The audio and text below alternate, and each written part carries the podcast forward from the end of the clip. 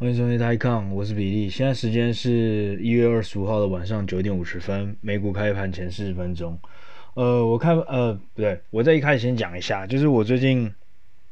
重启了我们之前我大学时期跟几个朋友弄的一个 fan page。然后他以前是豹哥，就是你们知道那个《玩具总动员》里面那个坏人，就粉红色那只很鸡很很可爱那只熊，只是他是好，他好像是坏人，因为其实我没看过。不过那时候那时候是我们宿舍一只娃娃了，然后。我是帮他创了一个 fan page，然后里面就有一些很智障影片，什么他去洗澡啊什么之类的。啊，反正我现在就把它拿来征用，拿来当做这边的 fan page。然后他全他全名应该叫做呃豹哥讲股，豹就是那个抱抱的豹，哥就是哥很屌哥，然后讲讲就是讲东西的讲，股是股票股，然后冒号，然后后面就是台抗台股台杠这样子。就是后面后后面冒号后面就是这个频道名称，那前面就是多加了个豹哥讲股，这样，因为因为你没看到我们现在的头贴换成豹哥的样子，所以就是稍微有点连接这样子。然后我会觉得，呃，这个 fan page 我是蛮推荐大家多分享啦，因为就是我的 podcast 你们可以不一定要分享，因为我觉得听 podcast 其实讲真的到后面也是一个蛮花时间的的一件事情。如果而且尤其是如果比较冗长啊，或者是难就是也需要比较比较艰涩一点的东西，我觉得会比较麻烦。但是我觉得可以先从追踪那个 fan page 开始，因为其实偶尔啊也不是很定期，但是偶尔就是在上面讲说，比如说最近发生什么事，像上礼拜发生什么事，我就可能就贴一些东西，然后那大家就可以在上面直接留言，然后直接聊。比如对啊，就可以聊很多事情，比如说像我今天要讲的东西就是关于呃。即将是继二零一九年最大的 Uber 上市之后最大的科技公司，就是仅次于从一九年来就是只小于 Uber 的 IPO，那就是一家叫做快手快手科技，然后它即将在香港上市，它的目前的代号暂定是一零二四 HK 一零二四 HK，那目前呢，它是被在中国视作是抖音最大最大的对手，然后。那目前呢，他这次他即将要在透过这次上市募多少呢？要募五十四到五十五个呃五十四亿美金，也就是说，然后然后然后 valuation 大概是五十五到六十一个 B，也就是说大概是他一上市的时候就会超过五百五十亿美金这样子啊。假设他没有破发的话，那破发就是他假设没有跌跌破那个它的发行价。那目前在现在这个市场状况下，我看。呃，应该也是不太可能跌破。然后，因为就像大家也知道，因为就像我刚才今天开头，我也没有稍微讲今天的市场会怎么样，因为我觉得啊发就是一直涨。然后，可能现在大家大家市场也大家都在分析，就在分析说大家猜头什么时候会到头，什么时候到头。那我觉得就这个很难猜啦。我觉得有一天下杀，连续两三天下杀的时候，到时候可能大家再去担心这个问题吧。那我们再回过过来，呃，so。二零一九年的时候，Uber 那时候的他他他的 IPO，他募到了八十亿美金，也就是他透过这个发行，他直接募到了八十亿美金。那目前这支快手是 Target 在要募到五十四个 billion，呃，五 sorry 五十四亿美金。那上市之后，因为通常你上市的时候，你通常上市的时候是发你发行的股票，通常是发行后的占。占发行后的总股本差不多十 percent，所以通常你看到香港那种上市的话，你就很简单，如果他想募多少，你大概就是除以零点一，也就是除以十趴的意思。那他通常就是他的上市以那个发行价算的那个 valuation，就是它的市场的估值。所以就像我刚才讲，他这一次目标是在五十五到六十个 billion 美金。那他的最大对手呢，也就是我们的 ByteDance。ByteDance 目前的估值是一百八一百八十亿。呃，不，sorry，一百八十个 B，也就是说是 多少？一千八百亿美金，所以是大概是它的三倍，也就是 ByteDance 是一百八十个 billion，然后快手现在是六十个 billion 嘛。那 ByteDance 呢？通常 IPO，通常 IPO 啦，通常 IPO 会比上一轮的估值再翻一倍，尤其在这种这样的市场比较好的时候。也就是说呢，ByteDance 其实蛮有可能挑战。大家假设接下来市场没有崩盘，如果它真的 IPO 的话，它整家公司是应该超过三百个 billion。但是目前呢，因为卡在美国的那个，就美国不是在搞它吗？所以目前他们 ByteDance 他目前的第一步的上市状况是先把内地的，也就是抖音这块的生意这块先 carve out 出来之后，拿这块先来上市，所以这块估值就没办法，就没办法是整个 Binance 那么有价值，那可能就是呃 maybe 一两百，不过我相信应该也是蛮大的。好，那我们就拉回来快手这个东西。那快手其实我记得我在。我看到它要上市的时候，其实因为其实从去年的时候就一直在讲快手，快手要上市，快手要上市。我第一次看到快手其实是三年前了吧？三年前那时候我在做 intern，然后它那时候是一个还是个 private deal，然后那时候我拿到再稍微看它的时候，我就发现一件很很有趣的事情。如果各位还记得的话，呃，我不知道我们听众有没有认识就是内地的朋友或是怎么样的。三年前其实是没有抖音，三四年前其实是没有抖音这个东西的。三四年前的时候，大陆最流行的叫做一个叫做秒拍的，还秒拍是最流行的，然后接下来是美拍。那我等下在 fanpage 上我会切出一个秒拍到底是什么，从曾经的一个短视频的龙头。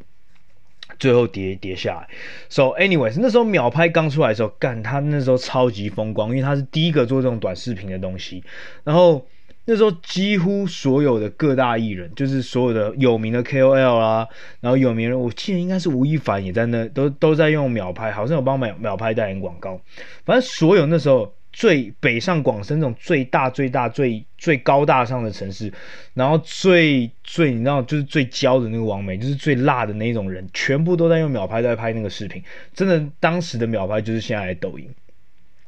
然后它整个是占据了一二线城市这样子。那在上面呢，就是你知道，就是那种吴亦凡的那种脸，然后就整个是一个很，你用了就知道你是个潮男，你用了就是一个 OK，你就是一个走在时代尖端的一个。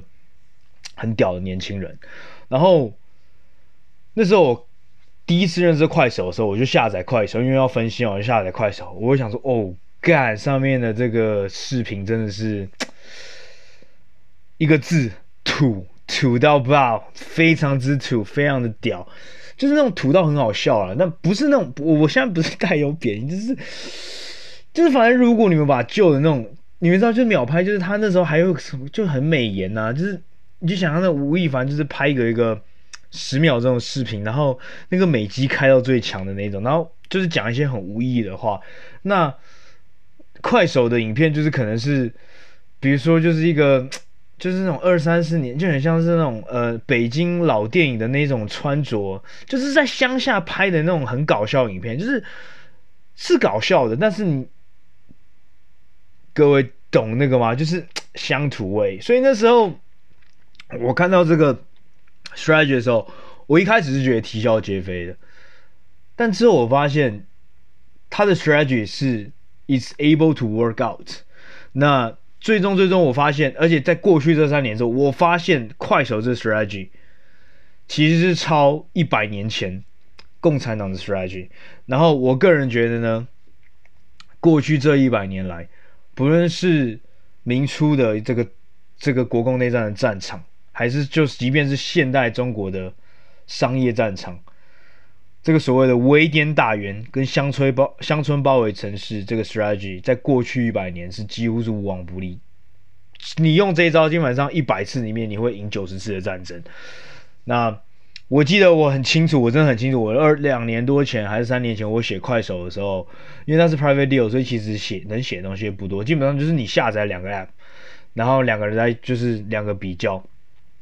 那当然，我那时候写的东西是说，我、哦、干，那当然，呃，抖音就是，呃，sorry，不是抖音，就是那个秒拍，基本上是占住了一二线城市，然后在上面的主播贴主比较主要抛出视频的人，其实主要是有名的 KOL、有名的明星等等的。但快手不一样，快手就是有点像是早期的 YouTube 或者是现在的 Bilibili，，就是你可以是。观看者，同时你也可以是创作者。基本上，你可以创作，你可以观看，你可以创作，你可以观看，就是就是上面所有那些人，就是基本上是一视同仁的。所以就是一个，你懂吗？就是真的是一个很乡村。然后我那时候的比喻我记得很清楚，我就在那篇文章里面写说，我的分析里面写说，快手我觉得就是在农民的一个代表。我觉得就是一百年前，也不是一百年前，就国共内战开始的时候的共产党。那秒拍就是国共内战的国民党。然后，so 像国民党或者像秒拍这些东西，他透过这样这么强的一个 KOL 是强的明星，他吸引到就是一些这些高消费族群或者是想要追求潮流的人。但是中国在现在，即便是现在百分之九十以上的人都不属于这一块人，所以他们只能吸引到城市一二线城市的这块消费族群。然后尤其呢，更更且更更甚至的，他们其实是有年龄的限制的。那快手不一样，基本上我那时候看，基本上他是老少咸宜，从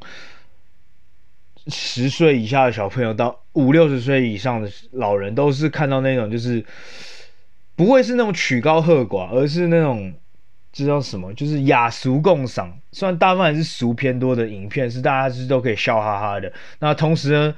你不会只是一个接收者，而是你当你今天觉得是好笑的东西，你都可以拍下来，然后就上传上去，所以是更接地气的东西。所以我那时候预言说，也不是算预言的时候，我那时候感觉说，秒拍很有可能的 market share 最后会被会被吃掉。也就是说，在中国，我发现呢，从三四五线城市发起来的 business model 去打从一二线扎根的城市。通常三十五线扎根的的的公司，最后都有办法后来居上。那其实呢，不只是 geographic，就是不只是地形上、地理上的三四五线跟一二线城市，这可以往后延伸到所谓的品牌，也就是说，国外的、国际的，或者是所谓的像高端品牌，像 LV，然后像是国外的那种高高品牌汽车，比如说 BMW，然后 Benz，跟国他们国内的一些。本土的汽车、本土的手机，其实都大家稍微都可以看到这个趋势。那目前呢，我觉得做的最好的，把微点打援跟乡村包围城，不论是 geographical 再加上品牌做到最好的，嗯、就是拼多多。那我这边讲，当初我等下也会贴在那个 fan page 上面，就是拼多呃，就是拼多多到底是怎么杀出一条重围的。那其实阿里巴巴在过去十年在一直在二零一七年左右，拼多多崛起之前呢，他在电商这一块是基本上谁敢冒出头，他第一个就杀谁。那时候的阿里巴巴强到的是有点像是呃美国的 Amazon，就是基本上他看到谁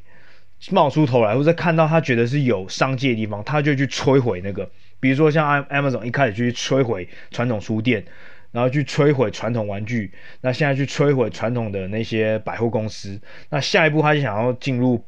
呃，保险就是 insurance，然后还有金融这一块，还有同时还有 medical，所以他现在要进入一些线上的 drug，就是线上的商线上的药店，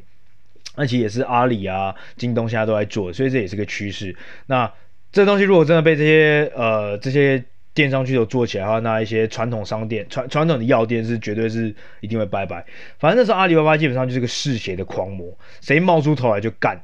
其实京东甚至差点。京东，如果各位如果那时候知道的话，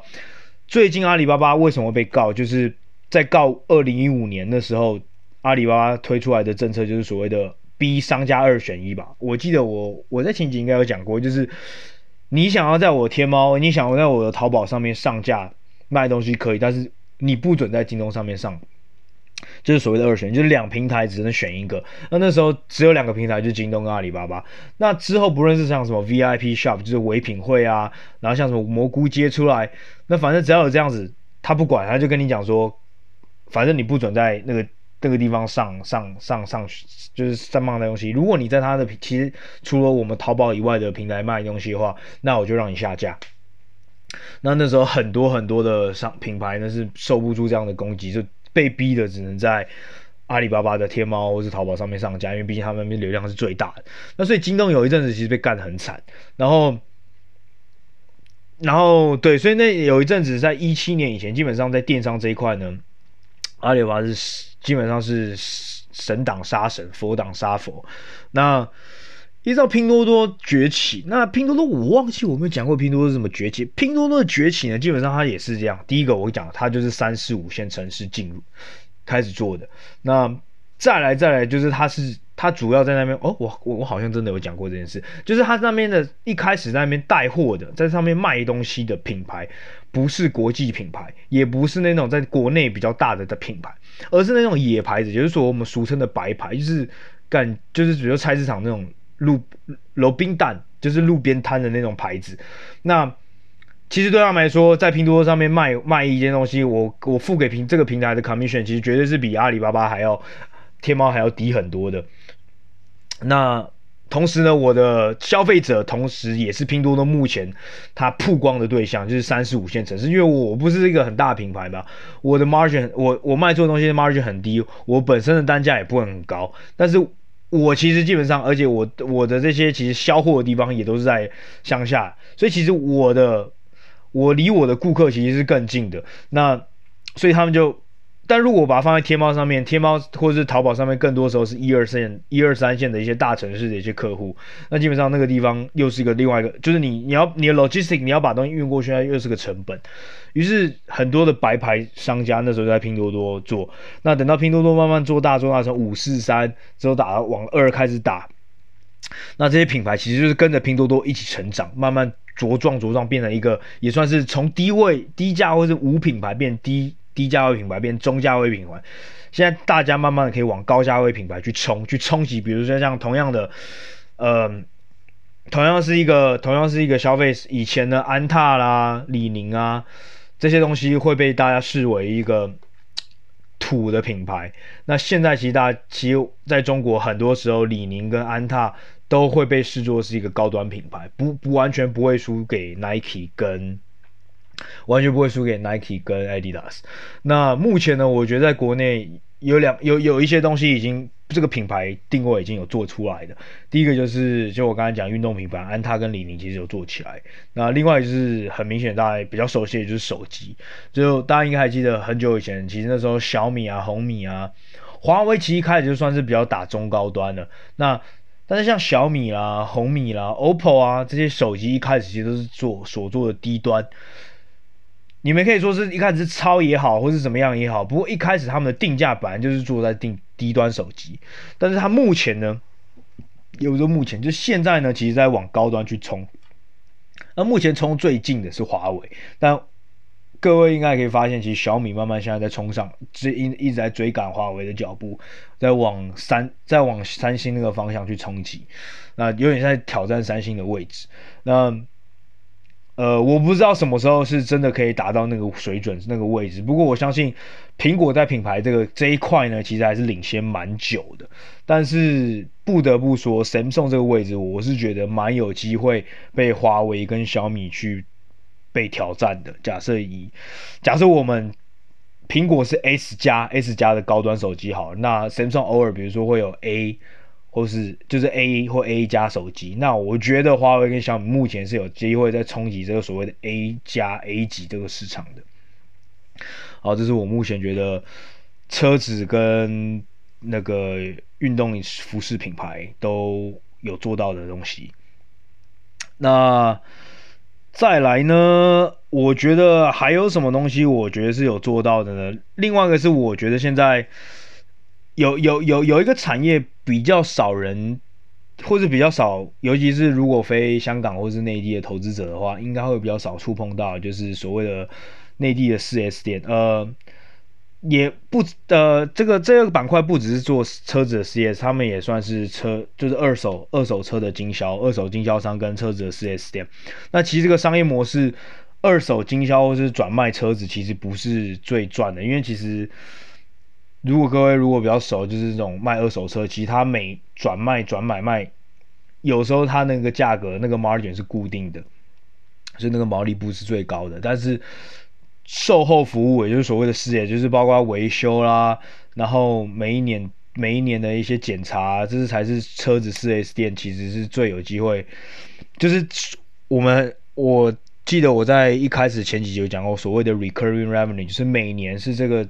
这个收入这个营收是可以重复性的。那我觉得这种 service 的东西就是才是可可重复性的，然后是可现金可稳定带来现金流的。那这边呢，香港这这我现在举例的公司都是在香港上市的。第一家就是中国美东，也是我今天要讲主角。一二呃，也也就是这一块，不是这个我今天要讲，是这一块里面的主角。我觉得做到的乡村保乡村包围城市做到最好的就是中国美东，一二六八 HK。那目前在中香港上市的，目前这个板块里面最大的叫做中升八八一 HK 八八一 HK，还有一家比较小的叫永达三六六九 HK。那美东强的地方在哪里？美东强的地方就是它目前只做三四五线城市，而且他们很屌，他们他们的口号叫做叫做哎，这叫一一城市一店，反正一城一店，就是他只要有 footprint 的那个地方。只会有一家店，但那家店他会爆肝做到最大，然后爆肝要做到那个城乡镇里面的做最最好，所以它展店非常的慢。那它展店慢，同时它的 capex 又慢，但是呢，它每一年虽然店开得慢，但是它的 sales，也就是说它的营收的成长却还是非常的快。等于就是因为它非常的深耕去深耕进每一个它是乡镇，它每个扩店的那个地方，它都致力做到最好。那我觉得乡镇这种东西啊，三四五线城市就是有点像是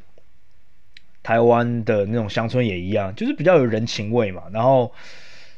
如果你今天这个东西你把这个东西做到最好，基本上就算遇到了一些外来的连锁店，如果你是熟客或是真的愿意花钱那些人，你一定还是会去往老店去走。就比如说。嗯，要怎么举例？比如说我在宜兰，好，为什么为为为什么宜兰那个洗护会还可以开成这么多？因为我本身是宜兰人。然后你发现，哎，奇怪，宜兰的洗护会、宜兰农会、三小怎么会还是这么蓬勃？还是这么对？你就发现，在宜兰没有全联，没有惠康，没有也有惠康啊，但是就是没那么多啊。但是反而是洗护卫这样的一个那么 local 的超市才有办法。继续在那边生存，我觉得就类似是这种概念，就是你在这个乡村，你在一定的这个地方，就是所谓类似有点像是强龙难压地头蛇的感觉。所以中国美东，它就是慢慢的开，但是一开就是绝对是把那个乡镇里面百分之八九十的开车人，只要是维修，只要是只要是检查的服务，全部都是已经是开到美东的店。所以我觉得这是。中国美东屌的地方，那相比其另外两家就是疯狂的展店，然后想要去用店家数目去取胜的，我觉得在这方面呢，就是中国美东就有发现，哎，这个围点打援乡村包围城市的这个 idea 是非常好用，就是其实又很跟跟当初那种国共嗯八那个什么抗日战争的时候一样，啊，共国民党就是专心的在。大局上就战略上在打日本人，就是要去防止日本人侵略嘛，然后可能偶尔还要去选择放弃某些城市啊、弃守啊，然后往边跑。那、那种共产党就很就很聪明啊，啊，他就去每到个地方就去帮助那些农民，那农民就是干就是不玩闹了，基本上。所以我觉得这个 DNA 我觉得是非常 OK 的，就是过了一百年之后，我觉得在中国这块这么大的战场上面。它还是它还是非常的非常的是一个非常通用的东西，我觉得是非常成功的一个商业模式。然后再来呢，我觉得有两个两到三个，我觉得目前两到三个板块目前是有在做这件事情的。第一个呢，就是呃，这叫做 Baby Formula，就是那个小朋友的奶粉。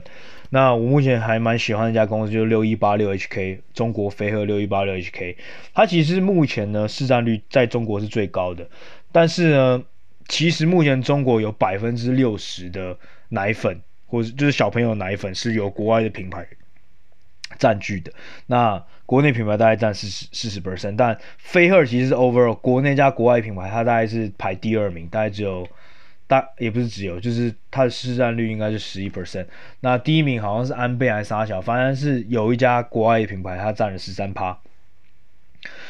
但是飞鹤呢，它其实大部分的大部分的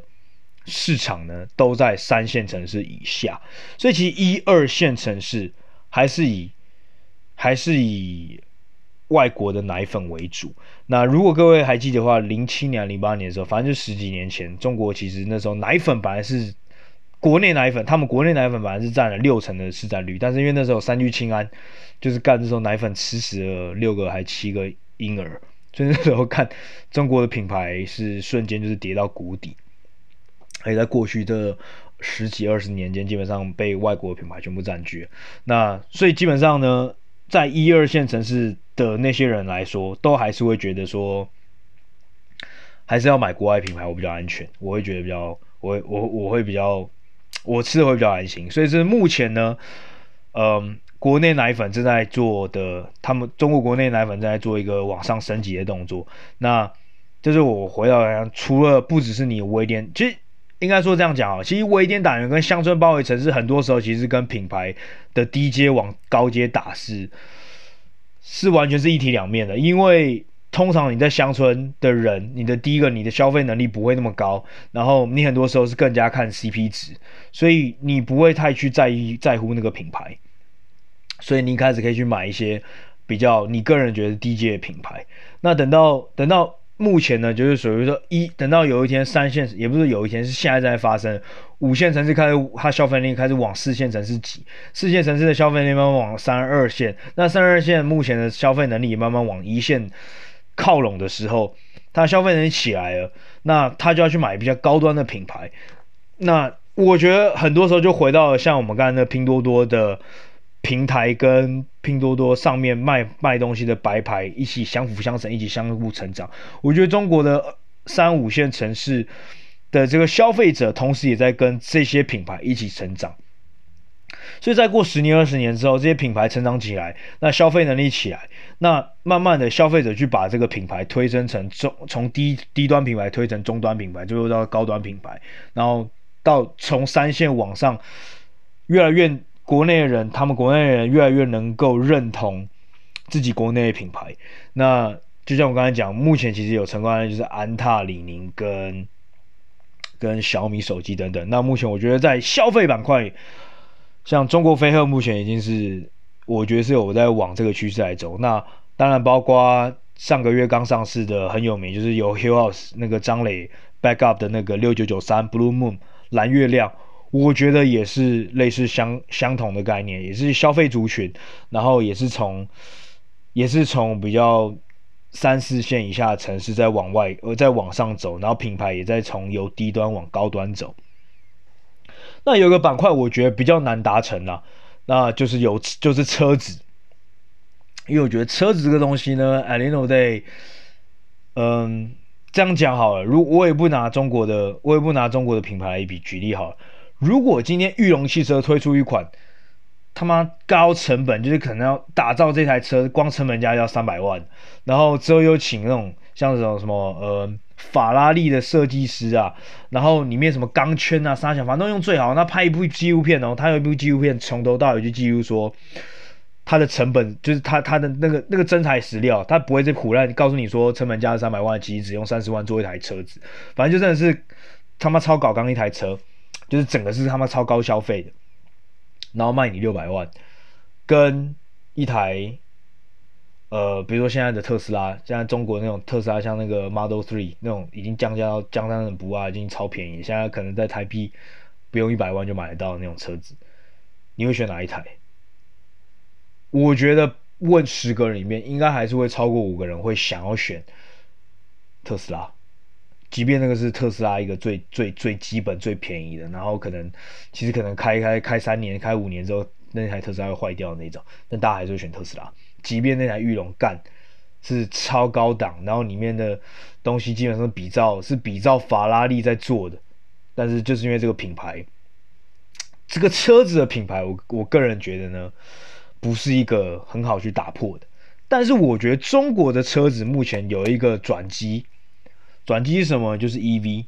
就我觉得传统车子像这种吉利、长城汽车是很难去撼动过去的，比如说 BMW 跟 Benz，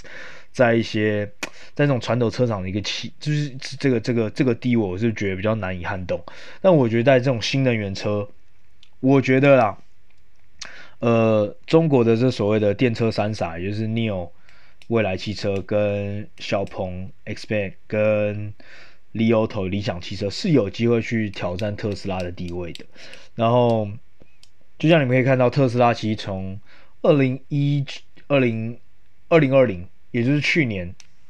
第一季、第二季开始，他们开始盖那个工厂之后，就也稍微是他们的，就是特斯拉的股票开始从三月的的的的谷底开始往上狂冲的一开始的时候，那时候其实特斯拉每年都创新高，然后也有篇文章流出来，就是说内地内地的车特斯拉车主每过一个月就会恨特斯拉一次，因为特斯拉每过一个月它的车子就会再降价一次，那一直降降降降降到去年，等到那个上海的那个 Giga 是 Giga 吧，就是那个巨大工厂盖好之后，干它现在杀的。现在那个 Model Three 已经降到我已经忘记多少钱，反正就降到超可怕、超便宜的，因为全部都在中国制造，零件什么的，所以整个成本价被超便宜的。然后，所以我觉得特斯拉在中国的策略很奇怪，它反而跟在国外的策略不一样。中国呃，特斯拉在国外的策略是要往高端汽车去走，它的目标其实打，它想要打，它它想要成为 EV 界的 BMW 跟 Benz，甚至它。可能它也更高，比如说 Bentley 什么之类的那种高端品牌，但它它在美，它在中国其实呢是一直在降价的。他其实很早就已经知道说，在中国卖高端汽车，我觉得是赚不了。他目前呢就是在先用低端去打。那我觉得其实啊，对不对？他的想法有点像是。有点像是乡村保卫乡村包围城市，但他就像是用低端车，他目前就是要用，他想要先抢到低端车的这个市场。那我觉得低端车的市场，你真的打得赢在地的这些电车吗？我觉得长远来看，这到这这真的是一个会是一个很很很有趣的战争啊，因为。我个人认为啊，如果长期来看，如果中国是有办法 subsidize 这些本地车厂的话，他们做出来的车子绝对是，就像我刚才讲，其实到最后，其实他们比如说相同是花一百万的车，其实 maybe 未来的车，或是 Li Auto 的车，或是小鹏的车，其他的性能都有可能会比特斯拉还好，就是因为因为因为因为你买特斯拉，因为你买你买本地的车，你你中国那个政府有补助嘛，所以比如说。呃，同样是同样是要卖一百万的车，那特斯拉的成本可能是五十万，那中国车厂可能可以做七十万或是八十万去做这台车，但是因为中中国政府去一台去补二十万三十万之类的，那其实是，呃，在长远来看的话，其实中国车厂是有机会去歪爆特斯拉的，但是但是呢，最终最终就是其实要是看是这。所谓的中中国电车三傻，到底他们的品牌做不做得起来？那我目前觉得电车其实是一个全新的、全新的战场，然后会相对传统车厂比起来呢，我觉得能源车是一个更有中国的车，错过的品牌是更有机会从低端变成高端品牌的一个新战场，所以我觉得。这东西我们是蛮拭目以待的啦。那当然，我不再鼓励各位可以去买 电车三傻股票了。但我意思说，长远来看，这将我觉得个人会觉得是一个蛮有趣的一个可看性很十足啦。那最后最后呢？哦，我这边再补充一下，我忘记刚才其实快手就开始讲了。